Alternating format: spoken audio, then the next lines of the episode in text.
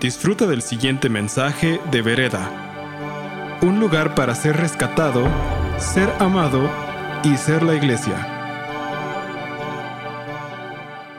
No sé si sepan, pero estamos en una serie.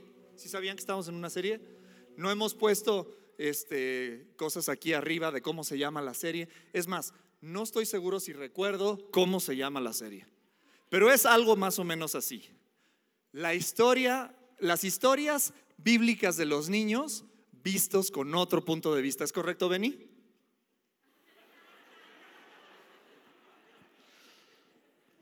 Ready in season and out of season. Todo el tiempo. Entonces, estamos viendo las historias bíblicas que aprendimos cuando éramos niños vistas desde otro punto de vista. Y nos encantó ahora el, corazón cuando Josh nos estaba compartiendo qué es lo que buscaba con esta serie. Es, ok, ya hemos pasado por momentos duros y complicados. O sea, tuvimos un momento de, de introspección con toda esta cuestión del sismo, con todo lo que nos pasó. Pero ahora es, ya amaneció es tiempo de recordar que Dios es rey, es tiempo de recordar que la vida es padre, es tiempo de recordar que podemos ver con sus ojos. Y entonces ahora vamos a recordar esas historias que nos emocionaban de niños. Y entonces inmediatamente yo pensé, ok, bueno, ¿cuáles son las historias? Pues está Samuel, cuando era niño, yo me acuerdo que mi mamá me cantaba, oh Samuel, oh Samuel, ¿se, ¿se la saben? Dijo aquella voz al niño fiel. ¿Dónde estaban en su niñez? Bueno, Samuel cuando era niño y escuchó la voz de Dios, eh, obviamente la historia de las historias donde todos nos sentíamos el campeón y el, y el fuerte y todo, David y Goliat, ¿no? Y yo dije, no, pues David y Goliat es la que más me acuerdo. Y, entonces llega la primera eh, semana y Josh habla de David y Goliat y dije, chispas. Este, no, pues de David y Goliat no, pero entonces, ¿qué puede ser? Pues puede ser Daniel en el foso de los leones, esa siempre también es padre. Sansón, eh, y entonces me acordé de, cómo yo recordaba la historia de Sansón eh, y del fuerte y no sé qué. Y después la leí y dije, no me dijeron la historia completa cuando era niño. Esta historia es TVMA. Entonces es, para, para adultos, no, no es para niños. Y entonces dije, no, pues ¿qué será? Ya sé, Jonás, Jonás que se lo traga la ballena. No, no es Jonás. Y, el Señor me seguía recordando David y Goliat, David y Goliat. Y yo, no, espérate, deja de estar molestando. Ya habló Josh de David y Goliat. No, David y Goliat. Ok, siguiente semana. Y entonces nos habla Benny. Y Benny siempre nos habla de algo así súper elevado y súper este, cañón. Y, ya sabes cómo es Benny, ¿no? Entonces dije, bueno, muy bien. Siguiente. Y llega Scott y nos habla una vez más de David. Y, y no, este, obstante, en Fundamentos, Luis Díaz Mirón nos habla de David y Goliat. Entonces yo en esta semana estaba así de, ¿qué, es lo que tengo que compartir? ¿Qué es lo que tengo Y, escuchaba David y Goliat, David y Goliat. Y yo, Señor, ya la ya, ya fue mucho de David y Goliat. Y me dijo, no, yo la quiero oír una vez más, cuéntamela otra vez. Entonces dije, pero, pero, ¿por qué? ¿Qué onda? Y me dice, pues, ¿qué no se trata de las historias bíblicas que aprendimos de niños con otro enfoque? Quiero enseñarte un nuevo enfoque. dije, ah, a ver, ok, está padre esto, me gusta. Entonces, abran su Biblia en Primera de Samuel 17 porque hoy vamos a hablar de David y Goliat. ¿eh? Eh, y quiero entonces leerles, no les, ya se la saben, ¿no? Ya, es más, no necesitan haber estado de niños en la iglesia, solamente con haber venido este mes a Vereda ya la escuchaste por lo menos dos veces. ¿No? Entonces no quiero leer toda la historia. ¿Qué horas son? No quiero pasarme de... Pero estamos a 15 grados, eso sí les puedo decir. Vamos a leer los puntos importantes que vamos a estar estudiando. Los filisteos se reunieron, lo voy, a, voy, a estar saltándome este, eh, versículos, entonces no se preocupen, es la Biblia, este, confíen en mí.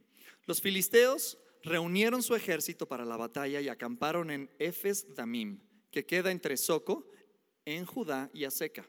Saúl respondió reuniendo a las tropas israelitas cerca del valle de Elá, de modo que los filisteos y los israelitas quedaron frente a frente en montes opuestos, separados por un valle. Imagínate, colina, valle, colina, un ejército y otro ejército. Entonces, una forma muy rara de entrar a la guerra, porque el, que, el primero que tomara la iniciativa, o el otro contestaba, o el que hubiera tomado la iniciativa estaba en un problema, porque estaba en un valle y de arriba los iban a atacar los otros, ¿no? Entonces yo me supongo que estaban ahí los dos viéndose las caras y tratando de ver cuál era la estrategia correcta. Y entonces alguien se cansa de estar tratando de ver cuál era la estrategia correcta y sale Goliat, un campeón filisteo de Gat. Salió de entre las filas de los filisteos para enfrentarse a las fuerzas de Israel. Medía casi tres metros de altura y nos describe su, armadura que pasaba más de 50 kilos, su lanza. Imagínate, dice que donde agarraba su lanza era más o menos de un rodillo de un telar, del diámetro de, del rodillo de un telar, o sea, una cosa así. Y este cuate lo agarraba así. Estamos hablando de, o sea, imagínate la manopla que tenía este señor. Entonces Goliat se detuvo y gritó mofándose de los israelitas, ¿por qué salen todos ustedes a pelear? yo soy el campeón filisteo, pero ustedes no son más que siervos de Saúl. Elijan a un hombre que venga aquí para pelear conmigo. Si me mata, entonces seremos nosotros sus esclavos. Pero si yo lo mato a él, ustedes serán nuestros esclavos. Hoy desafío a los ejércitos de Israel. Envíenme un hombre que me enfrente. Cuando Saúl y los israelitas lo escucharon, quedaron aterrados, profundamente perturbados. Yo quiero que te acuerdes que Saúl ¿cómo dice la palabra que era Saúl? Era un hombre cuya cabeza salía de todos los demás. Era un hombre alto, era el más alto. Y entonces Goliat está diciendo, mándenme a su mejor postor. Y obviamente Saúl dijo, se agachó así, ¿no? Dijo, a ver, pues, pues ve tú, Pedro, porque... Em, obviamente él sabía que le estaban hablando a él. Y era el líder del ejército. Y cuando el líder tiene miedo, adivina cómo está el ejército. Muerto de miedo, ¿no? Entonces, pues esto es lo que está pasando. Durante 40 días, cada mañana y cada tarde se presentaba Goliat. Lo que les acabo de leer ahorita, yo creo que fue el discurso inicial de Goliat. Pero conforme fueron pasando los días, la burla, el sarcasmo, el, el menosprecio, los insultos fueron subiendo, ¿se imaginan? Entonces, ¿qué? ¿No me van a mandar a nadie? Bola de... ¿Qué? ¿Quién está listo para, para pelear conmigo? Mándenme a alguien, mándenme a los que sean. Y los otros así totalmente intimidados. Dice la palabra de Dios que tal como piensa el hombre en su, en su, en su mente, así es él. Y estos cuates ya estaban vencidos, los israelitas. Ya estaban vencidos, ya estaban totalmente tronados, ya no sabían ni para dónde. Pero bueno, ustedes, ustedes saben la, la historia. Llega David, reparte la comida. ¿Qué pasa con este filisteo incircunciso? ¿Quién es el que está eh, retando a los ejércitos de Israel? Yo voy a bajar. Llega con Saúl. ¿Qué pasó, jovencito? Que yo voy a bajar no tienes forma de ganarle. Él ha sido un guerrero desde antes de que tú nacieras. Tú tienes 15 años. Estás chiquito. Por ahí dicen los teólogos que eh, David tenía entre 13 y 15, ¿no? Cuando, cuando pasa esto. Y bueno, ponte mi armadura. No, yo no puedo usar esto. Yo sé que puedo usar, puedo usar mi onda baja. ¡Pum! Lo mata, ¿no? Para hacerles el cuento corto porque ya se lo saben. Gracias, es todo lo que tenía que decir. No, no es cierto. Siempre digo esa broma, ¿va? La voy a seguir diciendo porque la verdad es que está padre. Pero eh, entre esto y lo otro, eh, yo sé que Dios tiene para el día de hoy una palabra para nosotros. Hoy vamos a estudiar a Goliat. Tenemos muy claras cuáles fueron las cosas que David hizo bien, que confió en Dios, que no vio con sus propios ojos, pero vio con los ojos de Dios. No vio lo que, lo que los demás veían acerca de él, se vio como él estaba en Dios. Vio que eh, las, eh, las em, la educación que podía recibir para matar a ese gigante lo, la, obtuvo cuando estaba sirviendo como pastor.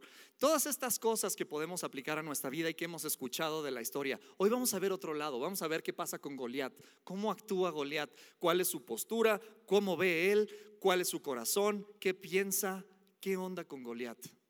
Para esto te pido que nos unamos todos en adoración, en oración y digamos, Señor, te doy gracias porque el día de hoy podemos abrir una vez más tu palabra, este, e, e, este, este libro que está vivo y que nos habla de formas nuevas. Señor, permítenos encontrar cosas nuevas, cosas que tú nos quieres enseñar acerca de quién quieres que nosotros seamos como personas, como familias, como comunidad, como vereda y como parte del cuerpo de Cristo. Señor, Espíritu Santo, sé tú el invitado especial de este lugar. Te damos a ti toda la libertad, porque tu palabra dice que donde el Espíritu Santo es Señor y tiene libertad, eh, ahí hay libertad. Entonces tú, Señor, sé Señor de este lugar, en el nombre de Jesús. Amén. Ya saben ustedes que vivo con pura mujer.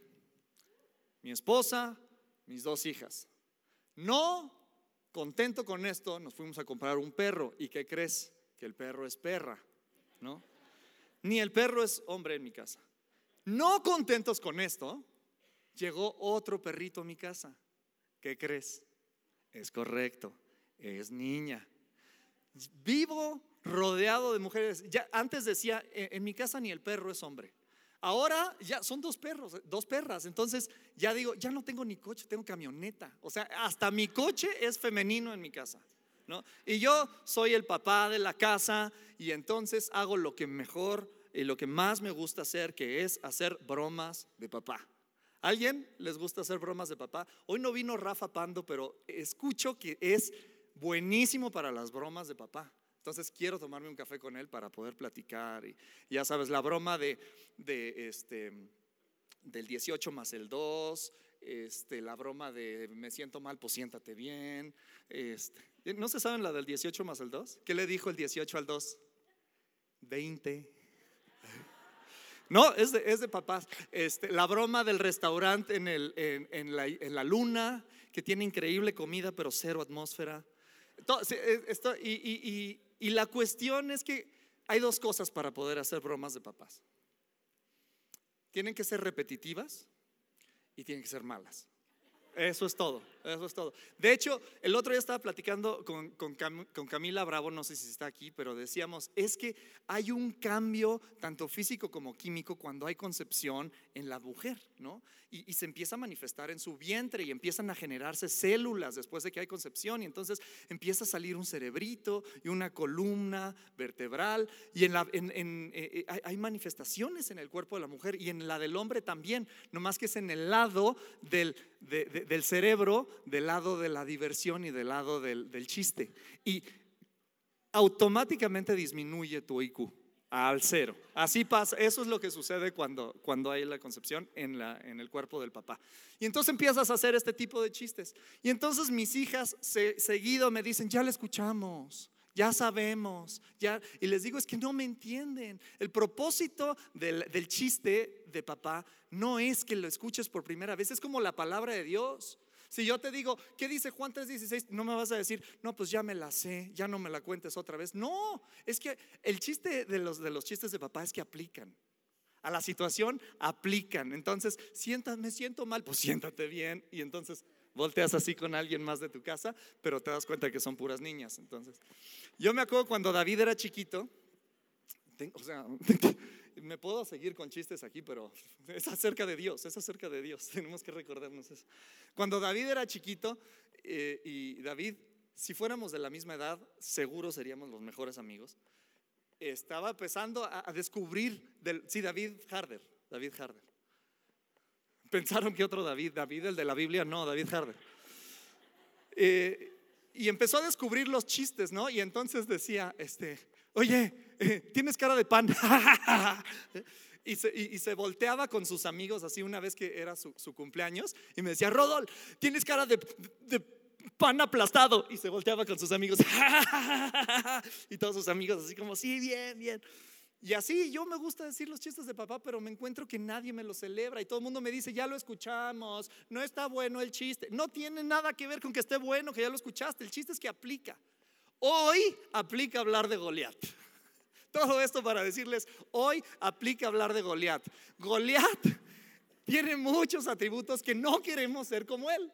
Entonces, no importa cuántas veces ya escucharon la historia de David y Goliat, el chiste es que hoy aplica hablar de Goliat y vamos a ver qué es lo que la Biblia nos quiere decir en esta cuestión. Dice en el verso 4, o tantito antes, fíjate cómo Goliat tiene una postura de diva. O sea, ¿alguna vez te ha tocado trabajar con una diva? O sí, con, estas personas que tienen postura de diva, que están ahí nomás, o sea, todo el mundo trabajando, poniendo, quitando, armando, no sé qué, y el otro tirado, ¿no? Así, esperando a ver en qué momento le toca aportar su valiosa este, idea. ¿Y tú qué onda? Este, no, es que, ponte, no, es que se, me, me duelen las manos. Es que si hago ese tipo de cosas, pues me despeino. Imagínense a Goliat así, o sea, tiene que bajar con su escudero. No puede ni siquiera él cargar su propio escudo. Tiene que bajar con alguien que le cargue el escudo, ¿no? Porque si no, no vaya a salir feo en la historia de Instagram cuando esté matando al niñito. Este, necesito estar bien. Entonces baja con su escudero. Y no solamente eso, dice en el verso 4 que sale de entre las filas. Está su equipo ahí y él dice, todos estos me estorban. Yo solito puedo y se sale, ¿no? Él no va a trabajar en equipo, su equipo le estorba. Si hay un, promedio que se genera en, todo un equipo, ya ves como dicen que en, el equipo se genera un promedio. A él le bajan su promedio. Entonces, ¿para qué vas? Por, por, qué tengo que escuchar la estrategia de estos cuates si yo ya nomás hago así puf, y mato al que sea? Entonces, yo solito ahí se quedan atrás, no necesito de ustedes y se baja. ¿Te das cuenta cómo tiene esta postura de diva, así como de, él es la estrella, los demás me estorban, o sea, qué flojera con todos ustedes, yo voy solo. ¿No? no solamente esto, como toda buena diva, es ofendido. ¿no? Entonces, uno es una diva. Dos, es ofendido el cuate. Dice que cuando ve que viene David, que lo empieza a buscar y le dice, pues que soy un perro para que vengas con mí, a, mí a luchar con palos. O sea, es ofendido. Así es la diva, ¿no? Es ofendido, está atorado, así en sus, y es típico así que eh, en la, pues yo no sé por qué pusieron a hablar a ese si yo sé mejor. Yo no sé por qué pusieron a ese a ser el que da esto y el que hace esto, si yo lo podría hacer mejor. No sé por qué a él le toca cerrar el relevo si yo soy el más rápido. Y así es Goliat, ¿no? Está con esa actitud. Y ve que viene David. Y fíjate, o sea, el, la palabra perro que está usando aquí no, no está hablando así de, de, de can, canis quadrúpedus. No está hablando de eso. Está hablando, es lo peor de lo peor de lo peor. En otras palabras, lo que le está diciendo es el grito homofóbico del azteca. Eh, cuando lo vio venir. Eh, Así le está diciendo, ¿qué, qué, crees que soy qué? Para que vengas a mí. ¿Por qué me mandaron este niño bonito? Dice en, la nueva traducción viviente. ¿Por qué me mandaron un niño bonito? Soy un guerrero, es una falta de respeto. Entonces, no, y, y, y reacciona, ¿no? Reacciona. Así, ah, pues te maldigo en el nombre de mis dioses. ¿Sirvió la maldición? No acababa de decir la maldición cuando bolas le dieron la pedrada y se cayó. ¿No? ¿Sirvió la maldición? Nomás te lo digo por lo siguiente, es, como breviario cultural.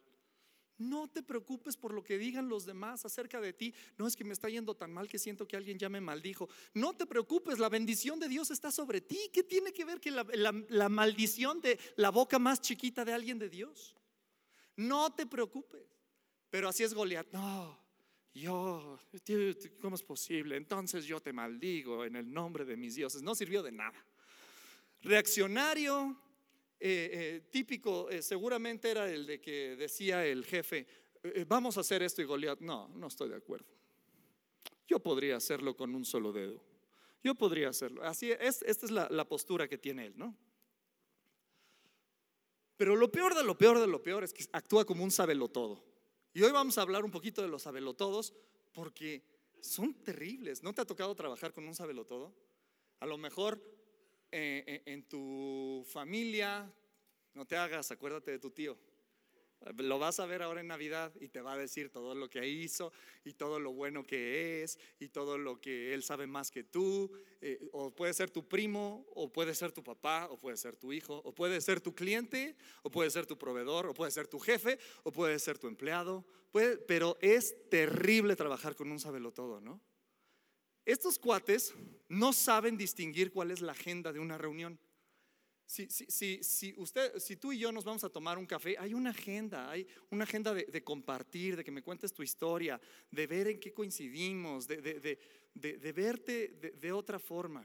Si vamos a una reunión de trabajo, hay una agenda, vamos a hablar acerca de estrategias de trabajo. Si vamos a una reunión familiar, hay una agenda. Este cuate no entiende las agendas, este piensa que todo está hecho y puesto para que todos escuchen qué tan bueno es y todo lo que sabe. ¿No? Y, curiosamente todas sus fuentes son así como raras, ¿no? No, es que yo sé mucho, fíjate que si comes carbohidratos y los combinas con proteína, entonces se te quedará de esta forma. ¿Y eso de dónde lo aprendiste? No, pues este, de, fíjate que un amigo que es este contador, pero ha leído mucho, ha leído mucho de, medicina y sabe mucho. Y, así David, perdón, eh, Goliat, está atorado en sus formas. ¿Qué pasa con los sabelotodos? Les voy a decir algunas cosas que tienen los sabelotodos están satisfechos, son arrogantes, son todo. De todo te van a decir, ah, no, yo ya lo hice, es mejor de esta forma. ¿No? Quieren ser servidos, nunca van a servir como buena diva. Ya les había dicho. Están en sus caminos, esta es la forma que jala, su camino es el camino y no hay forma que le debatas, ¿no? Todo lo dicen como si fue eh, con un punto y final. Todos sus enunciados son así es y se acabó. Cierran la discusión. Bueno, hay una sola vez cuando puede hacer que te abran la discusión a una pregunta. pero no es porque quieren tu opinión, es porque te quieren hacer un examen. A ver, a ver, ¿qué dice en el quién sé qué? ¿Qué dice Dios? En jueces dice que, ¿ya sabes? Están muy callados, no sé si. Ah, a lo mejor tú eres el sabelo todo. Todos digan, seré yo, Señor. Ay. Eh, comparten su opinión como un hecho y ni cuenta se dan. Su mundo es pequeño y sus opiniones son enormes y todo lo que tienen que decir es ley, incuestionable. ¿no? Y así es, fíjate cómo Goliat le dice a David, ven a mí para que entonces te pueda matar. Y David le dice, no tienes idea, ni siquiera me voy a tener que acercar. Él sabe que, él sabe que si se acerca, ¡pum!, con un manazo lo mata. Sí, pero pero él quiere jugar por sus reglas. Tú tienes que venir a mí. Fíjate cómo habla David y cómo habla Goliat. Goliat le dice, te voy a matar y voy a dar a tus carnes a que se los coman las aves del cielo y las bestias del campo. ¿Cómo habla David? David, dije, ¿cómo habla Goliat, verdad? ¿Cómo habla David? David dice, hoy el Señor eh, eh, de los ejércitos de Israel me va a dar la victoria sobre ti. ¿Te das cuenta cómo uno habla acerca de sus logros, de lo que él sabe? ¿No te ha tocado estar con una persona que siempre está hablando acerca de, lo que ha hecho? No, es que yo hice, yo eh, mi, contrato que hice y me gané y, y tienen que estar hablando de todo lo que hicieron en el pasado porque como que si no, no se las crees, ¿no? Ellos piensan que, que toda su identidad, hoy en la mañana tuvimos una excelente, excelente eh, eh, enseñanza acerca de la identidad. Y ellos piensan, estos todos que toda su identidad está en lo que han hecho, no en, no en quién son. David sabe que su identidad está en Dios. Y eso le basta para decir, este filisteo pagano se va a morir hoy. ¿No? Pero Goliat siempre está en esta postura. Lo peor de lo peor de los sabelotodos y de Goliat es que siempre tienen que estar viendo hacia el pasado. Siempre tienen que estar buscando atrás qué hay para ver cómo pueden entonces medio cooperar con lo que está pasando el día de hoy. Siempre están buscando atrás para, para, recordar las glorias pasadas. Y por el amor de Dios, que seamos una comunidad que siempre estemos viendo hacia enfrente. ¿Qué, ¿Con qué estamos más comprometidos? ¿Con el pasado o con el futuro?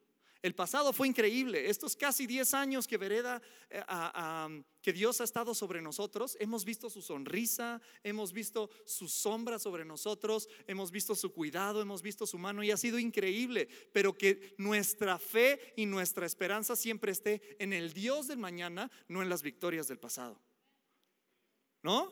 Que siempre estemos viendo qué más puede haber. ¿Qué crees, Vereda? Van a venir nuevos retos, van a venir nuevos obstáculos, pero ¿qué crees? Dios es más grande que esos retos y esos obstáculos. Necesitamos una casa nueva, necesitamos un lugar. Fíjense, ya estamos a punto de llenar este lugar y eso que estamos acercándonos a diciembre, pero necesitamos lugares nuevos. Y, y se acuerdan de la historia que siempre cuenta Josh acerca de cómo un grupito de 80 personas se cambió de un club de tenis y llegó a este lugar y no se llenaba ni siquiera las primeras tres filas, pero nosotros decíamos, pues ya como que se está llenando el lugar, ¿no? Como que ya ahí la llevamos. Y, se requirieron enormes cantidades de fe y de, de, y de poner nuestros ojos en Dios. ¿Y sabes qué? No fue la última vez que va a pasar. Pero ¿sabes qué? Que no es la última vez tampoco que Dios va a actuar con nosotros y sobre nosotros. Porque su idea es que sigamos prosperando. Dios, como dije hace ratito, ¿tú crees que nos dio, levantó una familia para no darles una casa? No es así Dios. Estamos listos para lo que viene. Y como David necesitamos estar viendo para enfrente, no como Goliat en las glorias pasadas, no como los abelotados que siempre están viendo hacia atrás, buscando hacia atrás. Goliat confía en su experiencia, Goliat confía en su estatura, en su fuerza, en su capacidad, en su lanza, en su armadura. ¿Y qué dice la palabra de Dios acerca del hombre que confía en el hombre? Maldito el hombre que confía en el hombre. Por más bueno que seas para el negocio, por más bueno que seas para los trancazos, por más bueno que seas para lo que tú quieras, siempre hay uno mejor. Pero cuando estamos parados en Dios y desde ahí está nuestra fortaleza, entonces podemos tener una perspectiva distinta. ¿no? Te repito, ¿con qué estamos más comprometidos? ¿Con el futuro? ¿Con el pasado? ¿Qué es lo que está pasando? Ah, me acaban de decir una frase de Kung Fu Panda, ¿verdad? ¿Qué tal mi, mi sabiduría para, para compartir con ustedes? Algo más o menos así. El pasado es historia, el futuro es incierto, es misterio. Lo que tenemos es el hoy. El, hoy es un obsequio y por eso se llama presente. ¿Ya se acordaron de Kung Fu Panda? Yo no la vi, pero lo vi en Facebook y dije, no, este es un genio. Y luego me dijeron, pues es de Kung Fu Panda. Y dije, oh, ok. ¿Qué es lo importante aquí entonces? ¿En dónde estamos parados? ¿Hacia dónde estamos viendo? Ustedes saben, estamos en transición y, por, definición transición es incierto y es nuevo y hay cosas que descubrir. Pero te tengo una buena noticia, Jesús viene en la barca. Que Jesús esté en la barca no quiere decir que no va a, llover y que no se van a levantar tormentas, quiere decir que Jesús está en nuestra barca. Pero solamente, solamente vamos a poder entrar a este terreno y conquistar lo desconocido si nuestra esperanza está puesta en Él, no en nuestras glorias pasadas, no en nuestra fuerza, no en qué tan buenos somos, no en qué tan padre está nuestra alabanza, no en lo increíble que es el equipo de oración, no en las cosas increíbles que están sucediendo en Mini Vereda. Todo eso es un, un producto de que el Espíritu del Señor está sobre nosotros y que tenemos algo que hacer en nuestra comunidad. ¿Sabes qué? A Vereda lo llamó Dios a ser una iglesia de influencia y nos va a dar lo que se necesita para llegar a ese lugar. Dios con nosotros. ¿Qué dice Jesús acerca de todo esto? En Lucas 10, no vayas ahí, nada más quiero decirte súper rápido. Jesús empieza con un equipo de 12 y conforme empieza a crecer todo lo que Él está haciendo y la gente se empieza a enterar de este Jesús que hace milagros, entonces empieza a crecer su equipo. Ya aquí en Lucas 10 dice que son 72 que mandaba Él a las ciudades antes de que Él llegara. Y entonces la gente empezaba a ver las manifestaciones del reino de Dios en esos pueblos, en la tierra. Y entonces llegaba Jesús. Y fíjense aquí lo que dice en Lucas 10, 17. Cuando los 72 regresaron, dijeron contentos, Señor, hasta los demonios se someten en tu nombre. O sea, imagínatelos diciendo, Jesús, no vas a creer lo que vimos. O sea, estuvo impresionante. Aún cuando decimos tu nombre, los demonios salen volando. Y dice Jesús, sí, yo vi a, Jesús, ah, yo vi a Satanás caer del cielo. Y, entonces ellos han de haber dicho, wow, o sea, cuando nosotros dijimos el nombre de Jesús, cayó Satanás del cielo. Qué poderosos estamos. Y dice Jesús, no, esto fue antes de que tú fueras ni siquiera pensado. Antes de la fundación del mundo, yo vi como Satanás cayó. O sea, en otras palabras, eso que estás tú viviendo es un producto de lo que yo voy a hacer por ti, no de lo que tú puedes hacer. Pero me encanta, me encanta que pienses que tú tienes parte en esto, ¿no? Y llegues y después de que yo lo tiré a Satanás y lo, y lo maté, tú llegas y le haces pa, pa, y te sigues corriendo. Me encanta, es, está bonito que pienses eso. Pero no, se, no, no, no, no que, no les gane, porque puedan ver el, el, el panorama completo. Les dice, gócense de que allá arriba en el cielo hay un libro. Se llama el libro de la vida.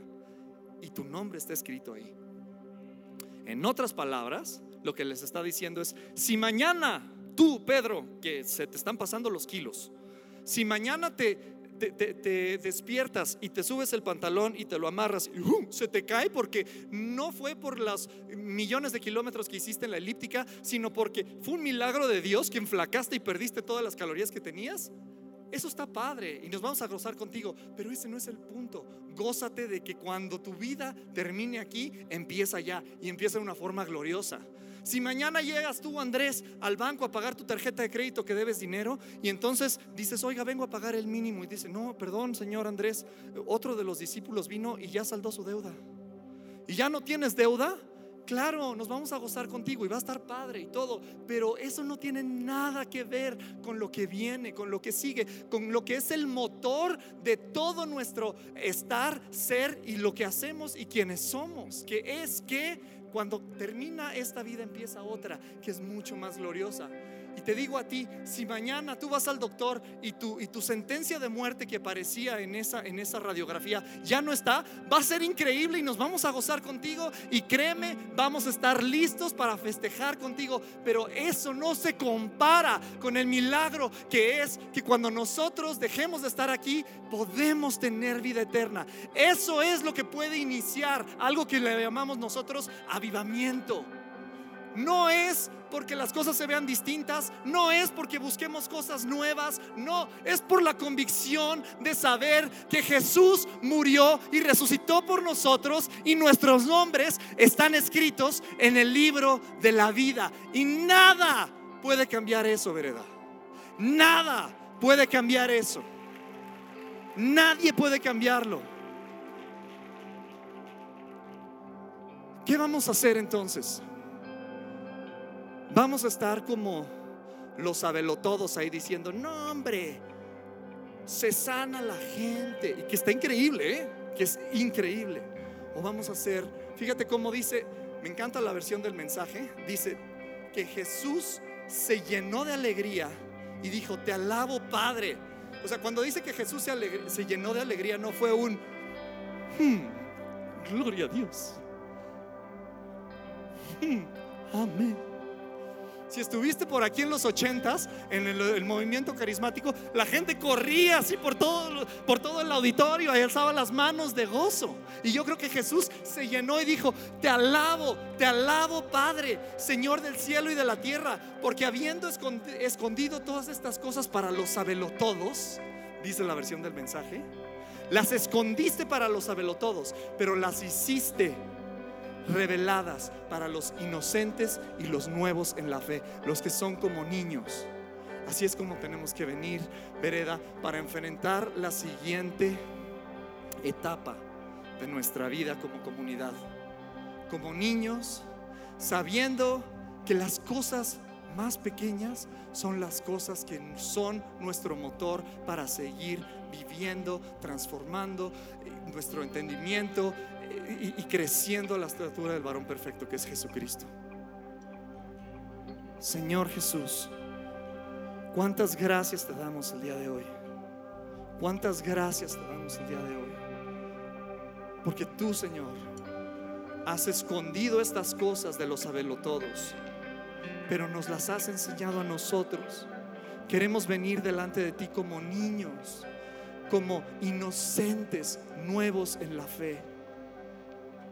Como aquel día, Señor, que veníamos rotos, veníamos quebrados, veníamos sin esperanza, veníamos deprimidos y a lo mejor hasta enfermos, pero te vimos a ti y supimos que había una nueva esperanza y nos gozamos de eso. El día de hoy, Señor, nos gozamos de saber que nuestros nombres están escritos en el libro de la fe. Líbranos, Señor, de actuar como Goliat, de estar nada más viendo hacia atrás, de estar viendo lo predecible, lo que sabemos y haznos ver hacia enfrente. En el nombre de Cristo Jesús, te respondemos en adoración porque tú eres bueno. Gracias por escuchar este mensaje de Vereda. Esperamos que haya sido de impacto para tu vida. Para más mensajes como este, visita vereda.mx.